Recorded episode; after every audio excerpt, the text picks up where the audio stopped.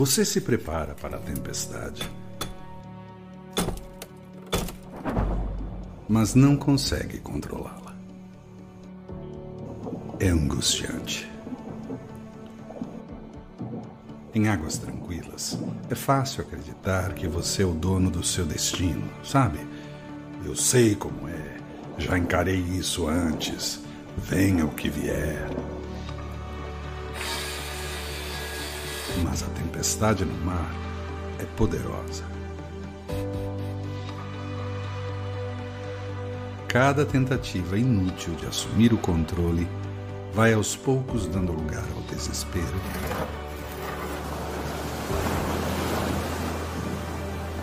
à exaustão e ao medo. Para acalmar a tempestade, eu teria de ser Deus.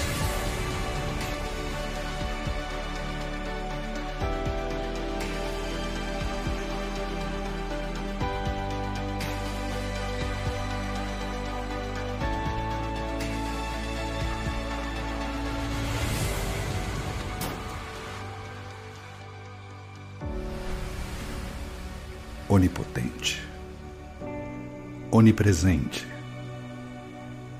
onisciente. E eu não sou nenhuma dessas coisas. Mas Jesus é. E se eu somente deixasse Ele ser Deus? E eu simplesmente confiar.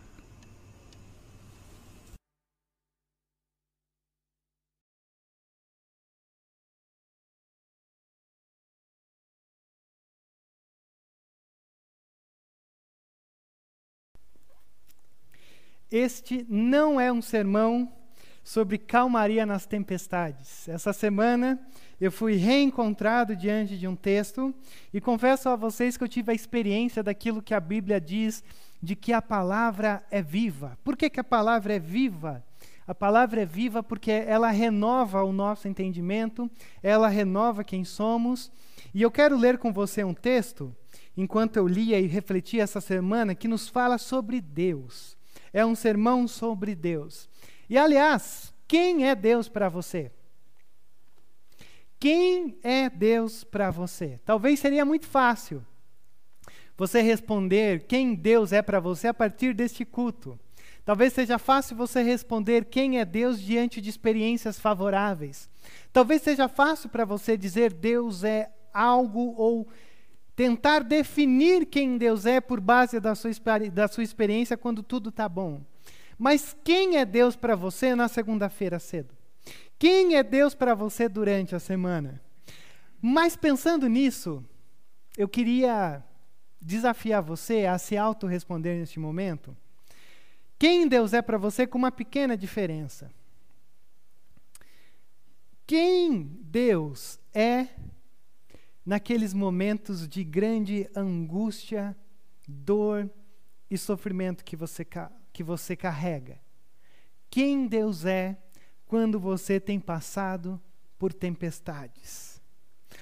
Com o que Deus se parece, vamos assim dizer, para você, quando você tem passado pelos sofrimentos dessa vida?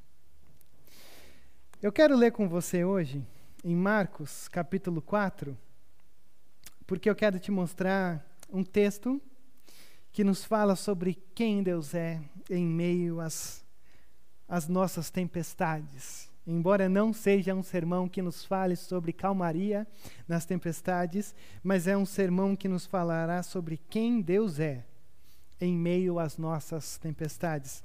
Marcos capítulo 4, se você quiser acompanhar comigo, a partir do verso 35, diz assim o nosso texto: Naquele dia, ao anoitecer, disse ele aos seus discípulos: Vamos para o outro lado.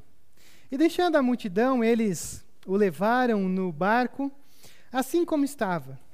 E os outros barcos também acompanhavam.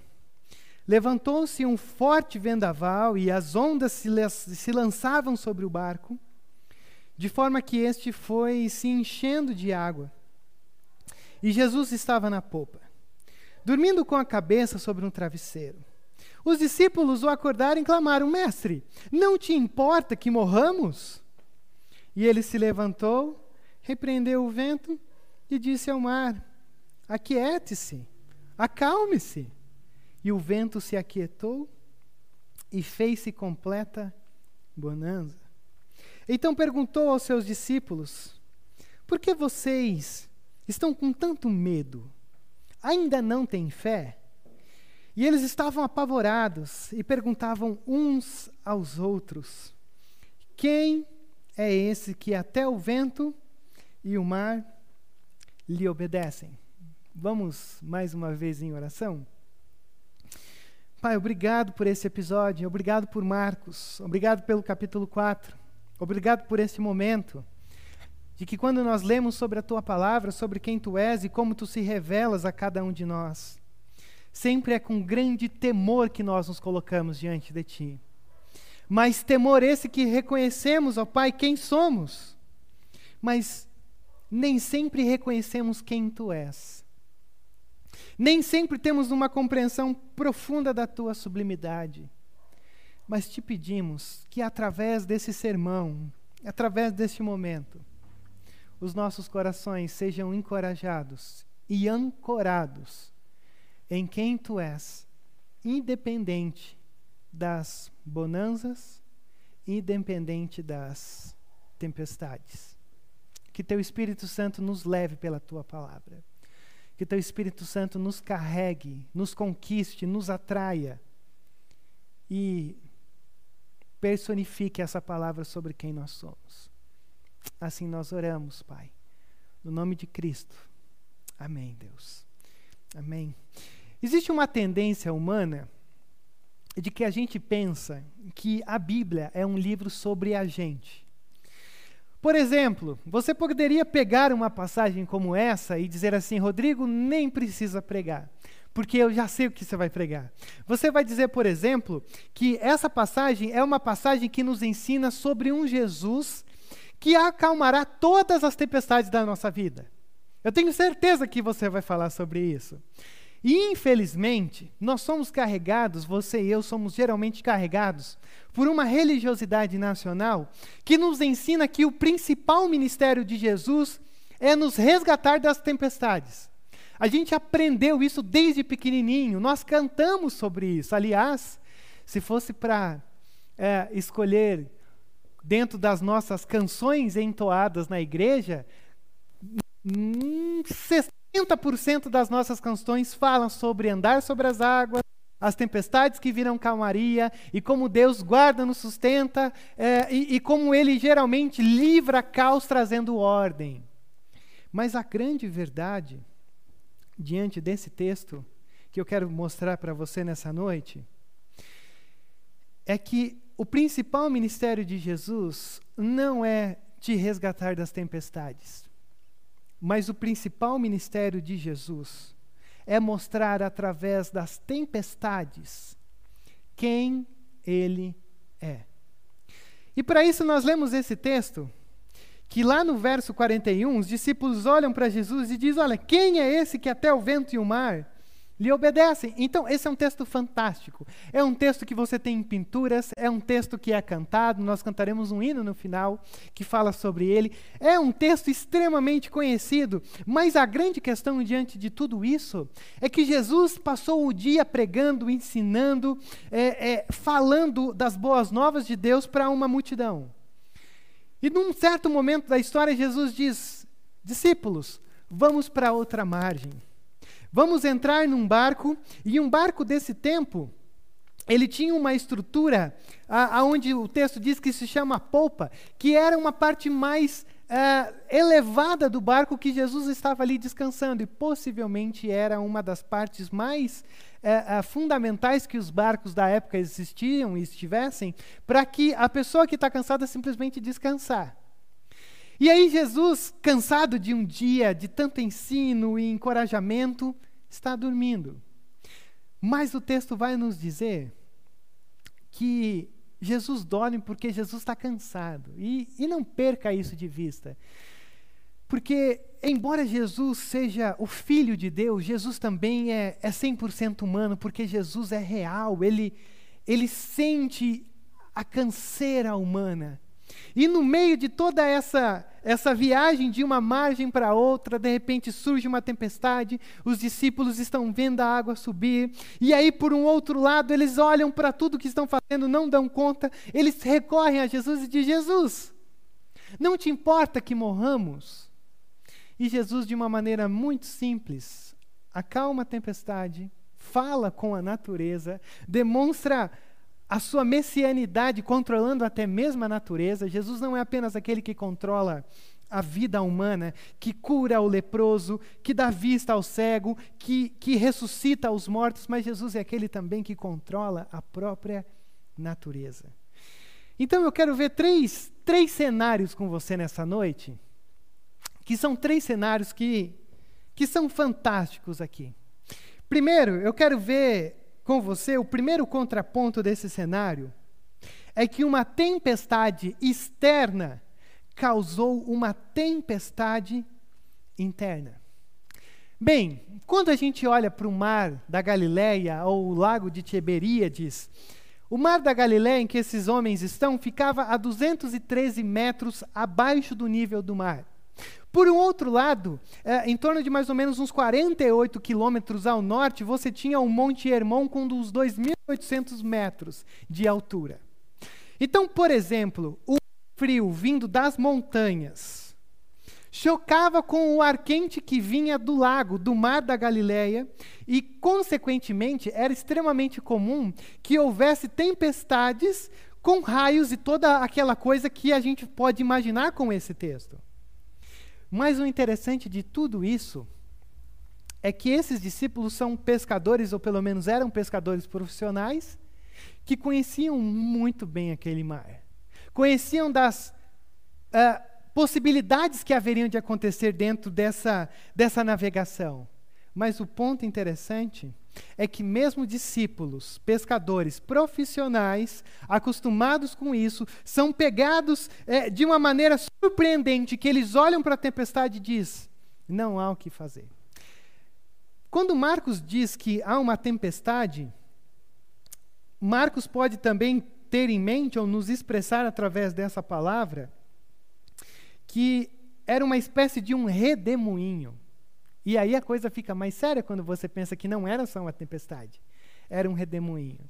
Só que a grande questão de tudo isso é que os discípulos eles podem tirar a água do barco, e eu imagino eles fazendo de todo possível que, que, que a mão humana consegue alcançar, e eles estão apavorados. Mas, para mim, talvez a questão mais apavorante na perspectiva dos discípulos não seja uma tempestade que você não consegue lidar Talvez a coisa mais é, angustiante, se colocando no papel dos discípulos, é você olhar para a resposta que Jesus dá àquilo que eles estão passando.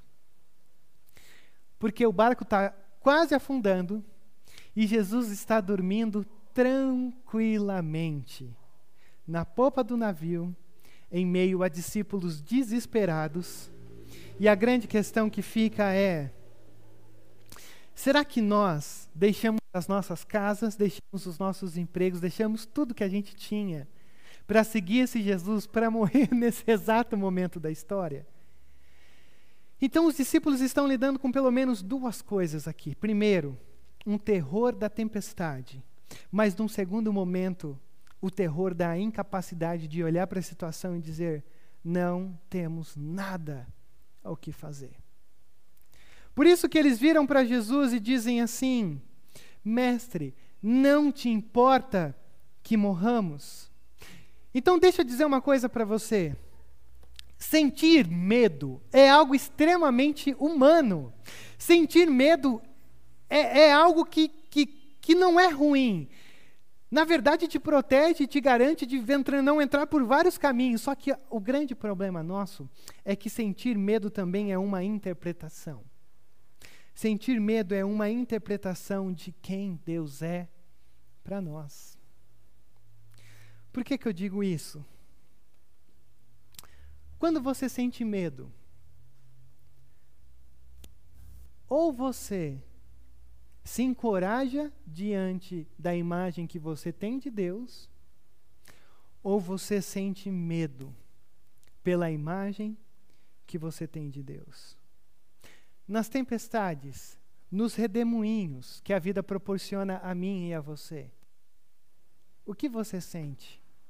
Qual é a tua resposta?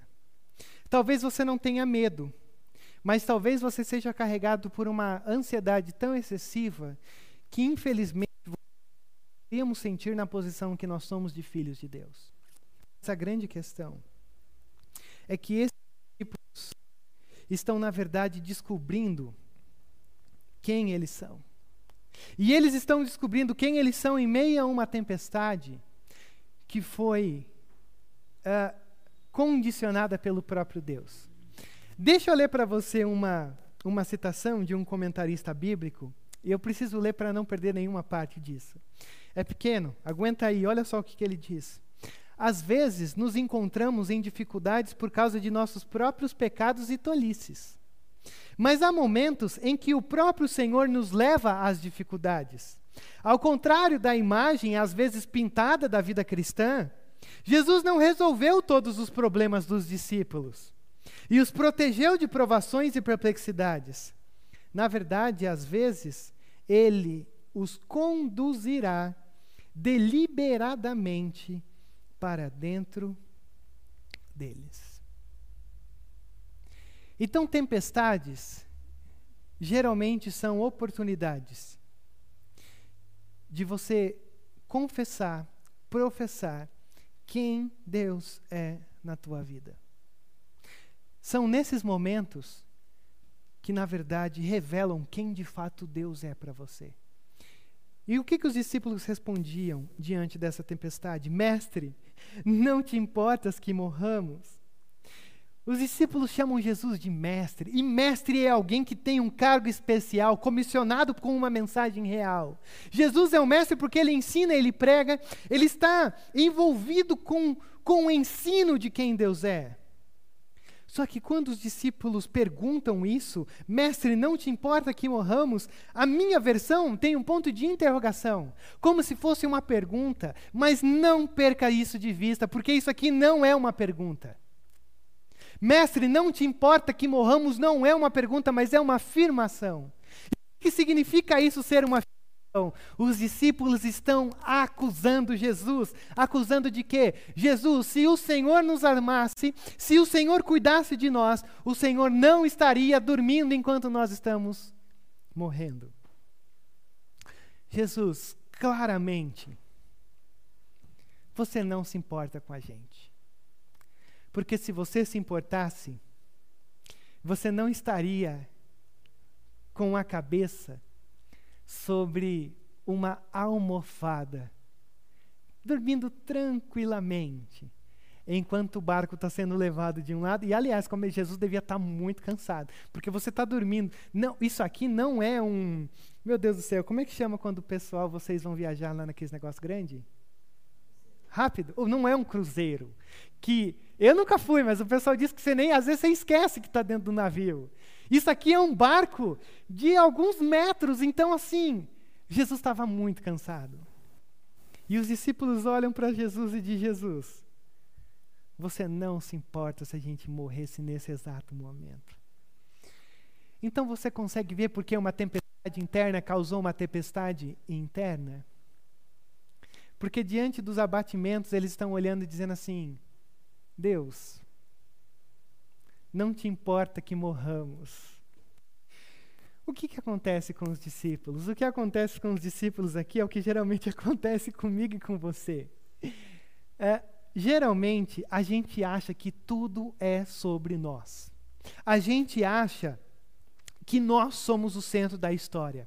A gente acha que Jesus está aqui e, e tudo gira em torno de quem eu sou. Afinal, é trabalho de Jesus me resgatar, me curar, é, é, me amar. É, é, é, é, o papel de Jesus, é da natureza de Jesus sempre me livrar das, das tempestades. Por isso que os discípulos interpretam de uma maneira completamente errônea a providência de Deus. Porque eles não estão entendendo o que está acontecendo. E o que Jesus está fazendo com essa tempestade é mostrando para ele, ou para cada discípulo, que as tempestades, contrariamente você achar que servem para ou responder como se o Senhor não te amasse, Jesus está permitindo essa tempestade justamente porque Jesus ama esses discípulos.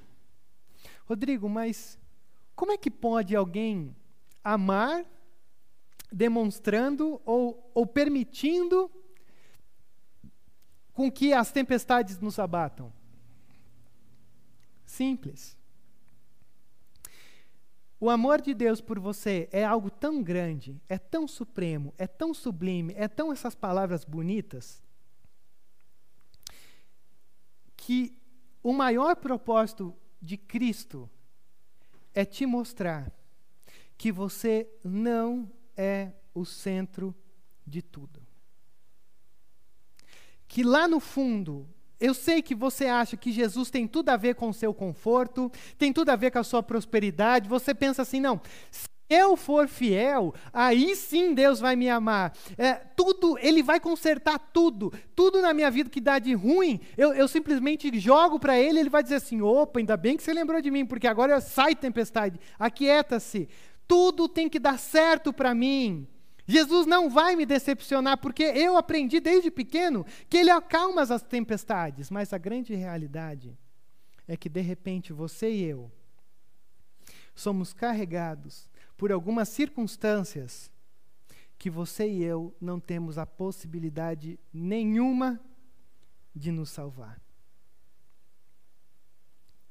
E aí, muitas vezes, são nesses momentos que você e eu nos pegamos fazendo os seguintes questionamentos: Se Deus me amasse, Ele não teria permitido com que isso acontecesse.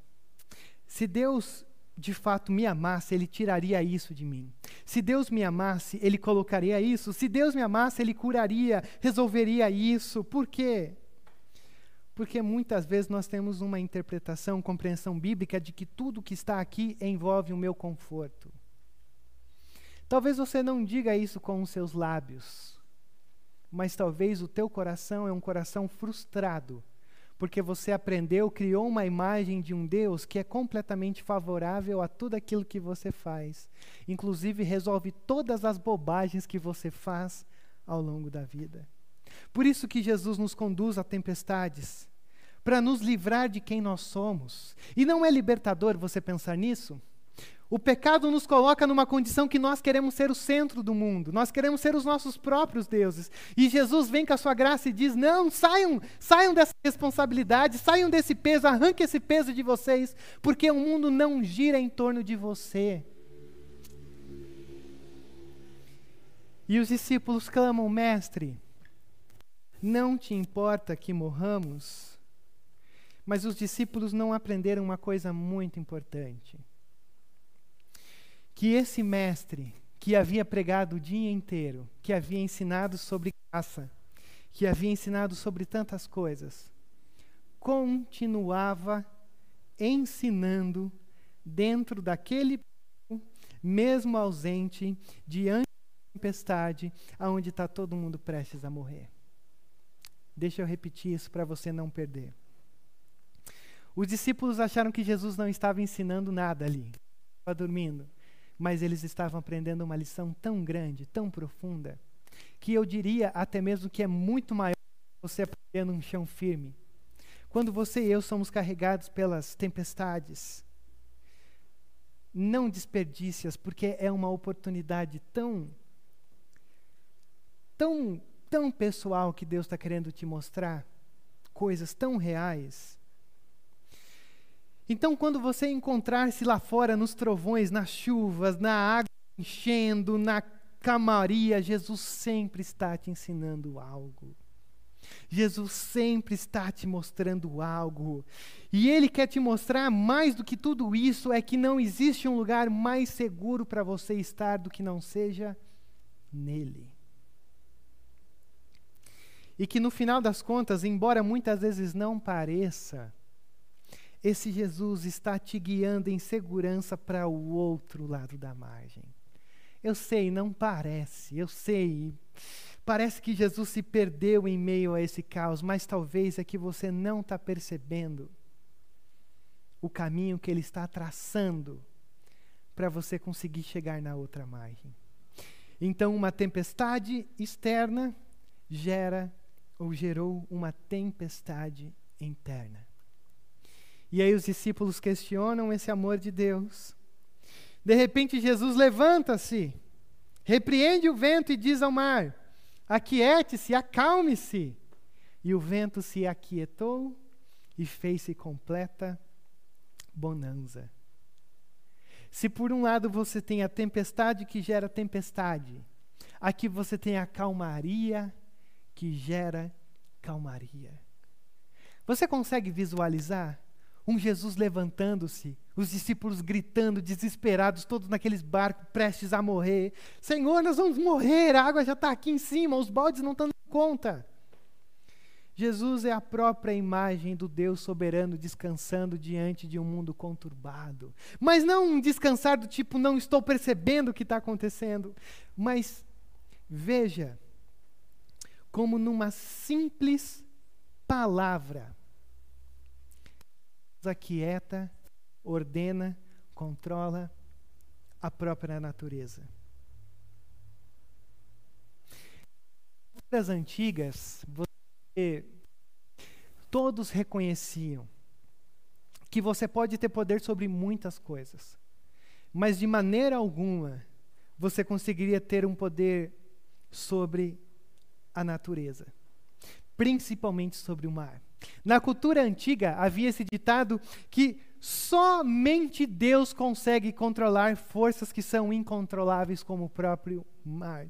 E o que, que Jesus faz? Jesus simplesmente diz: aquiete-se, acalme-se. Eu ia dizer que talvez a gente tenha uma experiência disso com o nosso cachorro, mas eu acho que nem o nosso cachorro a gente consegue controlar desse jeito. Nem aquele que é mais submisso e dependente de você. Só que quando Jesus olha para isso, Jesus na verdade está colocando como sendo eu controlo as coisas. E são duas repreensões de Jesus. Primeiro, esse Jesus que diz pare, Fique quieto, se revelando o Senhor da criação, é, se revelando quem Ele é. Então, não perca isso também. Olha o tipo de Salvador que você tem nessa noite diante de você. Deixe com que essa verdade desbrava o seu coração. Olha o tipo de Salvador que você tem nessa noite. Que por mais que haja tempestades, Ele tem o poder soberano sobre aquilo que é incontrolável sobre aquilo que muitas vezes te pega de desespero. Ele tem o controle de todas as coisas e ele usa todas as coisas para o teu bem, para que no final das coisas todas as coisas contribuam para o teu bem, mesmo que elas não pareçam. E mesmo que elas sejam tempestades cruéis, ou mesmo que sejam bonanças, parecido com pastos verdejantes. Mesmo no vale da sombra da morte, mesmo nos pastos verdejantes, Ele controla todas as coisas.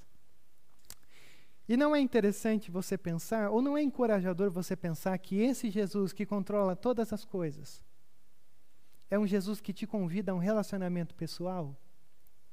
Então por que, que você está com tanto medo? Por que, que você está tão desesperado diante da incerteza do nosso mundo? Isso aqui não é uma pregação ou um ponto para você ser uma pessoa relaxada, como grande parte é. Não, Jesus está comigo, então assim, é, álcool em gel, nunca vou usar, máscara, não tem nada a ver com isso. Aquele que permite as tempestades é o mesmo que controla as tempestades. E se você está ouvindo isso, eu parto de um pressuposto de que ele está do teu lado da história. Então por que, que você está tão desesperado se você está diante de um Deus que te convida a ter um relacionamento pessoal com Ele. E, e o mais fantástico desse texto é, lá em Pedrinhas não tem onda, não tem mar. O máximo que tem lá é a praia de Florínia, mas não posso falar aqui para não ser processado sobre qualquer coisa de opinião pessoal. É, nunca tive a experiência de um alto mar, até porque eu acho que eu vomitaria, para falar bem a verdade para vocês. Às vezes sentar no banco passa, do banco de trás de um carro, eu já tenho que ficar olhando para frente, que se eu olhar assim é vômito na hora. Coisa nojenta para se falar num o que, que acontece? Quando Jesus diz, aquiete-se, acalme-se, olha só o que, que acontece. O vento se aquietou e fez-se completa bonança. Ou bonança, sei lá como é que fala essa palavra. O que, que acontece? O mar, ou melhor, o vento, o vento parar, ok. É, mas eu não sou um biólogo, nem sou alguém da área marítima ou qualquer coisa assim. Mas me parece que quando você está no meio de um mar, as ondas nunca deixam de ser agitadas. Na verdade, os comentaristas bíblicos disseram isso. Ondas no meio de um mar, pode ter vento ou não, as ondas sempre são cruéis. Mas o texto diz que Jesus diz: aquiete-se, pare, e o mar, de uma maneira impossível aos olhos humanos, ficou quase como se desse para você olhar o seu reflexo. Eu não sei se dá porque eu não estava lá, mas assim, uma calmaria total. É um Jesus que tem o um poder até sobre aquilo que as leis da natureza determinam. Mas esse é o Filho de Deus que está diante de você nessa noite. Tempestade que gera tempestade, calmaria que, que gera calmaria, e em último lugar, temor que expulsa o temor. O que, que eu quero dizer com isso? Olha o verso 40. Então perguntou os discípulos: Por que vocês estão com tanto medo? Ainda não têm fé? E eles estavam apavorados e perguntavam uns aos outros: Quem é esse que até o vento e o mar lhe obedecem? E aqui a gente tem um jogo de palavras, porque a, a, a questão é o seguinte: Jesus disse: Por que, que vocês estão temendo? E por um outro lado, os discípulos olham para Jesus extremamente temerosos, dizendo: Quem é esse? E o que, que isso significa? Isso aqui significa, presta atenção, só o temor de Deus no teu coração te leva a vencer o temor das tempestades dessa vida. Você só consegue ter autocontrole, você só consegue é, não enlouquecer diante de tanta coisa que a gente está vendo aí, que é sujeito da vida humana, quando o seu temor a Deus é maior do que o temor a todas as coisas que estão aqui embaixo. Sabe uma coisa que é fantástico aqui? Quando Jesus diz, olha, por que vocês estão temendo ou com tanto medo? Isso daqui é fantástico, sabe por quê? A palavra que Jesus diz, por que vocês estão com tanto medo? É a mesma palavra que algumas vezes o medo pode ser usado como fobia. E fobia não é uma palavra da moda. Não é essa coisa, não, eu tenho fobia disso. E Jesus diz: por que, que vocês estão com tanta fobia? Vocês ainda não têm fé? Ou, ou seja, o que, que é a fé? Talvez você diria assim, não, fé é, é, você ter um controle sobre o sobrenatural. Não, eu acredito, e aí, como eu, eu acredito muito assim, mas eu acredito de pegar a mão assim apertar e dizer, eu acredito mesmo, e aí vai acontecer.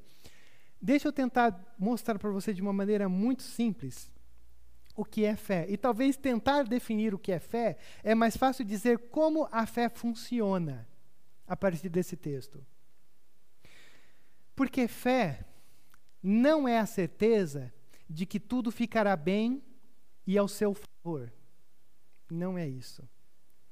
Fé é você carregar com você um temor a Deus tão profundo, tão enraizado, que você tem esperança e coragem, mesmo quando você não deveria ter esperança e coragem.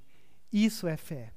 Fé é você olhar diante do barco afundando, a água subindo, Jesus dormindo e você dizendo assim: Eu estou aqui com o meu balde, mas eu sei que o Senhor está comigo e, e, aconteça o que acontecer. Quer eu morra aqui, eu quero a água pare e de repente um, Deus faça um balde gigante entrar no navio e tirar tudo aqui. o que quer que seja, se nós sobrevivermos ou morrermos, eu tenho esperança e eu me sinto encorajado. Por quê? Porque as coisas que me acontecem sempre passam pelo filtro de um Deus que me ama e que permite com que aquilo que me abate nunca será pior do que o meu temor por quem Ele é.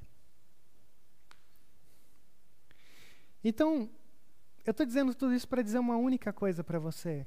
Consegue perceber como a maior tempestade da nossa vida não é o que está aqui fora?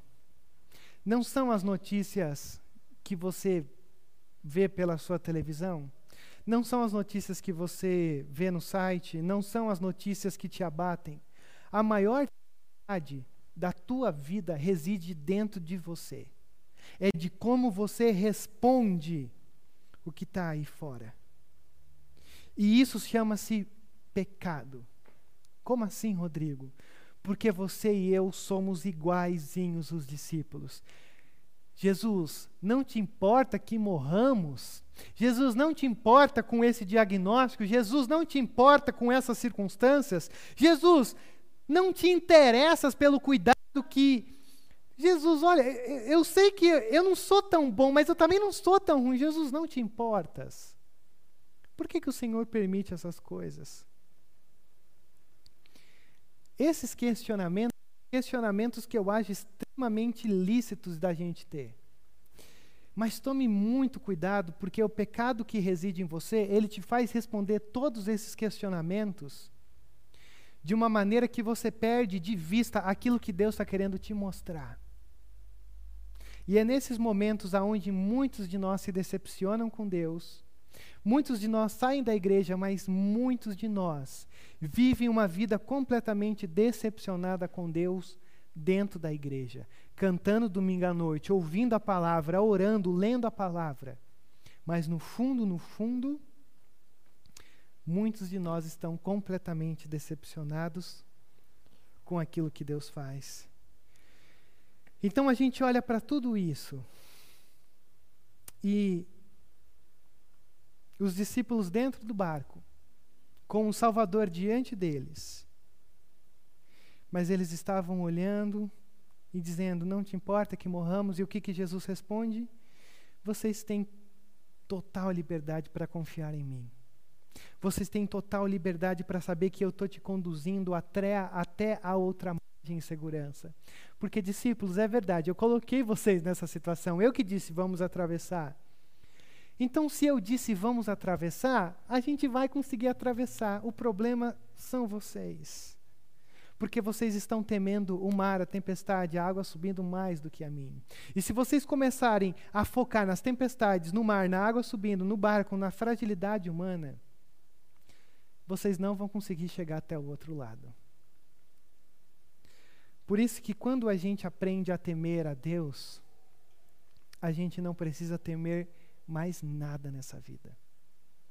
Quando a gente aprende a descansar no travesseiro da soberania de Deus, do controle de Deus, você vai aprender que mesmo diante dos abatimentos, mesmo diante das tempestades, do desespero, isso aqui não é uma mensagem para você ser uma pessoa seca, estou sofrendo, mas estou, parece que não, não é isso. A grande questão é quando você aprende a descansar no travesseiro confortável, macio da soberania de Deus, você pode olhar e dizer assim: Eu estou bem.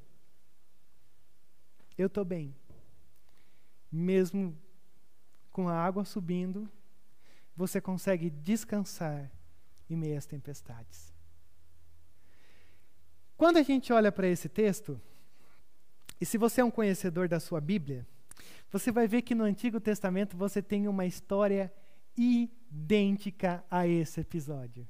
E a história de um homem chamado Jonas, que está em desobediência a Deus.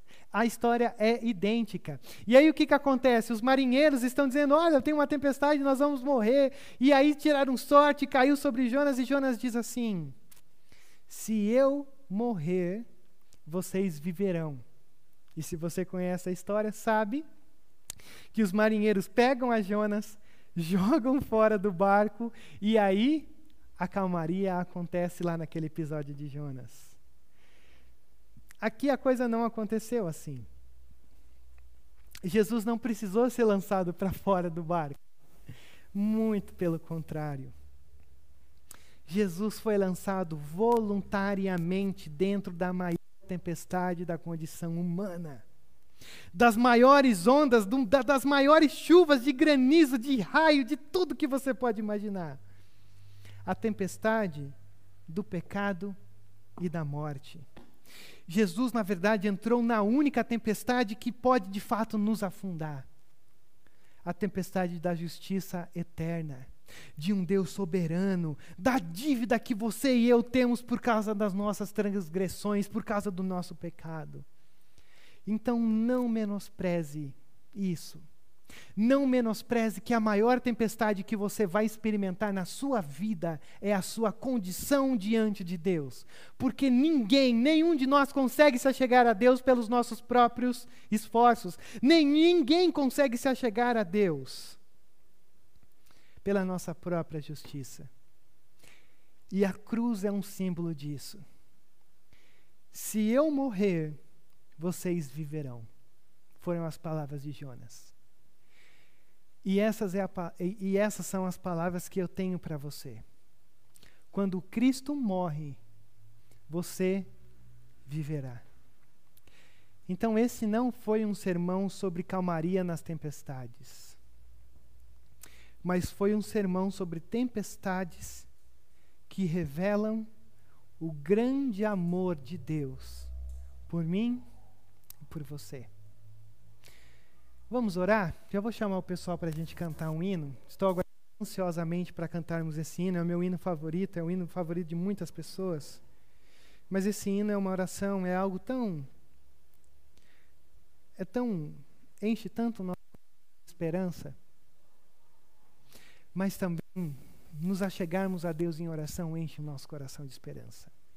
Independente de como você esteja, independente de quem você é, da sua religião, o que quer que seja, você tem diante de você hoje um Salvador que entregou-se por você para que hoje você pudesse encontrar a vida.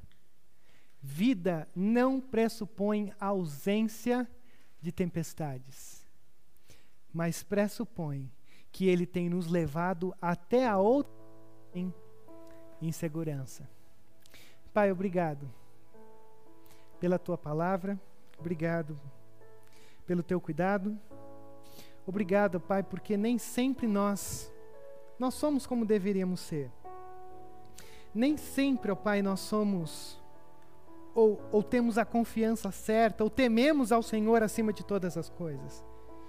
Mas nós somos tão, tão rápidos em Senhor, não te, não te não se te dá que morramos, mas nos perdoe. Perdoe, Pai, pelas nossas pelas nossas incertezas, os nossos medos, as nossas ansiedades.